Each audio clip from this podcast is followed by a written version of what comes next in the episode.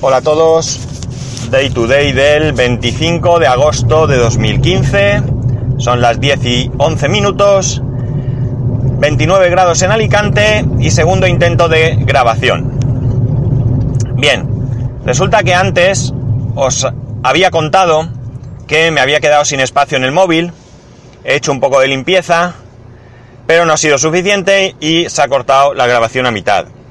Ahora he estado investigando y después de borrar, pues me he dado cuenta que la aplicación de Spreaker me permitía decirle que grabara directamente los episodios en la tarjeta SD que le he puesto. A este móvil que tiene 4 GB de, almacenamiento, le he puesto una tarjeta de 16, una micro SD de 16 GB. Esto no lo he visto antes, porque si lo hubiera visto, pues me habría evitado tener que borrar todos los podcasts, es decir, hoy no llevo podcast para escuchar. Tampoco me vale de nada porque me han quedado 700 megas libres, que creo que es insuficiente para un capítulo. Y, por tanto, no he hecho nada hasta que me he dado cuenta de esto. Inexperiencia, amigos. Otra cosa que he aprendido. No estoy acostumbrado yo a tener móvil con tarjeta SD. Porque el LG que me prestó el socio no tenía tampoco. Tenía, creo que es de 32 gigas, si no recuerdo mal. Y no me hacía falta tarjeta tampoco. Ahí llevaba todo sin problemas de almacenamiento. En mi caso queda demostrado que con 32 gigas es más que suficiente. Mi próximo teléfono, pues si es un iPhone, pues tendré que dar el salto a 64 porque salvo que cambie la política de Apple, no hay de 32. Pero si cambia, pues probablemente, dependiendo siempre del precio, pues seguramente me vaya al de 32. Si no hay mucha diferencia de precio, pues ya da el salto porque ya sabéis aquello de que burro grande ande o no ande. Bueno, el tema del que os hablaba era el tema de la educación. Sé que es un tema recurrente, que ya he hablado de ello, pero a raíz de una conversación que hemos tenido en todo el Twitter, pues, eh, y de un hecho que, le pasó ayer a mi mujer, pues me, me tengo ganas de volver a comentarlo. Bien, cosas. Resulta que Moisés, eh, y pollas, nos comentaba que había puesto una serie de cosas personales, había hecho una revisión en casa y cosas que no le valían o que no quería, pues las había puesto a la venta de segunda mano. En Wallapop creo que lo había puesto. Y resulta que la gente pues le mandaba eh, mensajes eh, preguntándole, o mejor dicho, contraofertando el precio que él había puesto, pero ni se dignaban a saludar ni siquiera con un hola, un buenos días o lo que sea. Y cuando él pues le rechazaba la oferta, pues ni siquiera les decían un pues por ese precio no me interesa, gracias y ya está. Nada. O sea, un simplemente de repente un mensaje de te ofrezco tanto. Esto, evidentemente, para mí es una falta de educación. Más ejemplos. Todo lo comentaba, no sé si en el, en el grupo o lo, lo, dijo en su momento en, en su podcast, que él se encontraba habitualmente en el corte inglés de allí de su ciudad, iba con el carrito con su hija y cuando iba a coger el ascensor, ascensor que es de uso preferente para minusválidos y carritos de bebés, eh, se encontraba con que estaban siempre llenos y no tenía posibilidad de coger el ascensor a la primera. Y que generalmente pues era gente joven que para nada necesita coger el ascensor. Además, eh, pues mmm, hacía hincapié en que todos conocemos el corte inglés o cualquier eh, centro comercial de estas características y sabemos que las escaleras que tienen son escaleras mecánicas, es decir, que ni siquiera hay que subir y bajar escalones. Más ejemplos.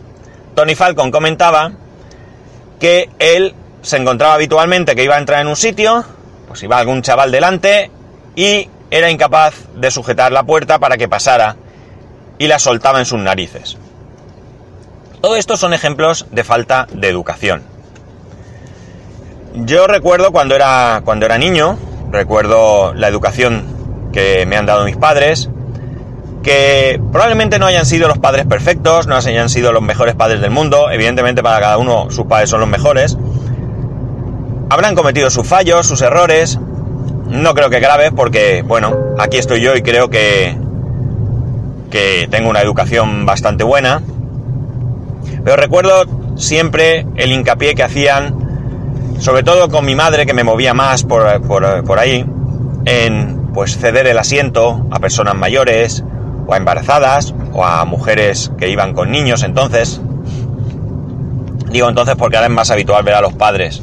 Eh, por aquella época los padres eran, digamos que se distinguía el trabajo entre el padre era el trabajador, la madre la ama de casa. Ahora ya no, y criaba a los hijos, ahora ya no es así.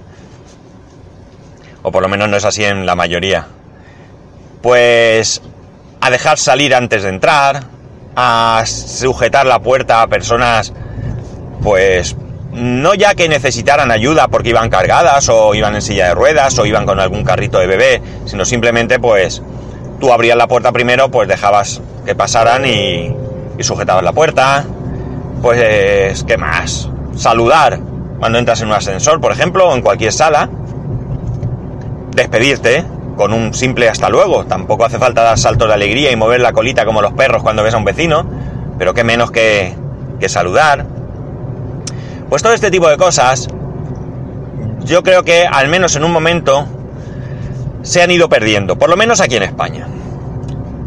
Creo que la cosa está revirtiendo. Y digo creo porque ahora que tengo experiencia eh, criando a un hijo y por tanto teniendo contacto con otros padres con una, con una situación similar, pues voy a mirar si está grabando otra vez porque ha pitado esto y no sé si es un mensaje o Sí, está grabando.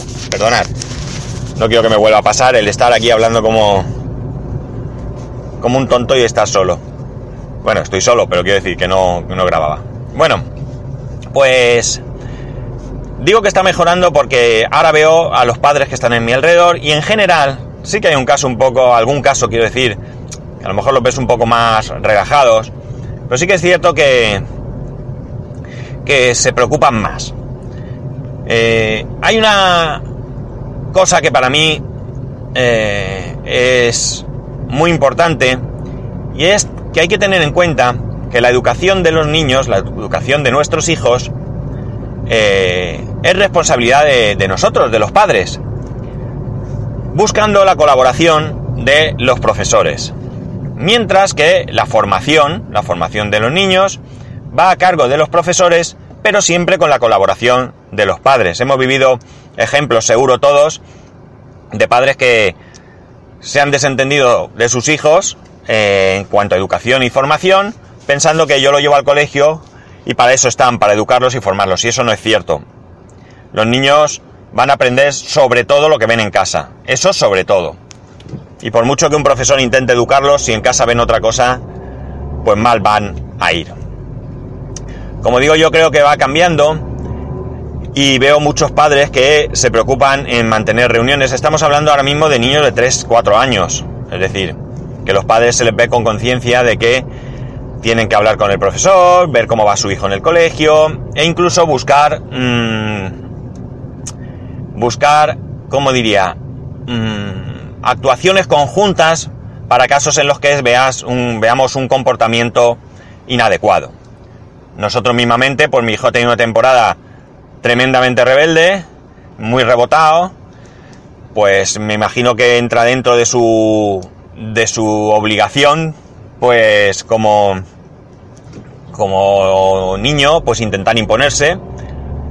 Y lo intentó y bueno, pues nosotros hablamos con, con la profesora y buscamos algunas actuaciones, como digo, para evitar y corregir sobre todo esta actitud.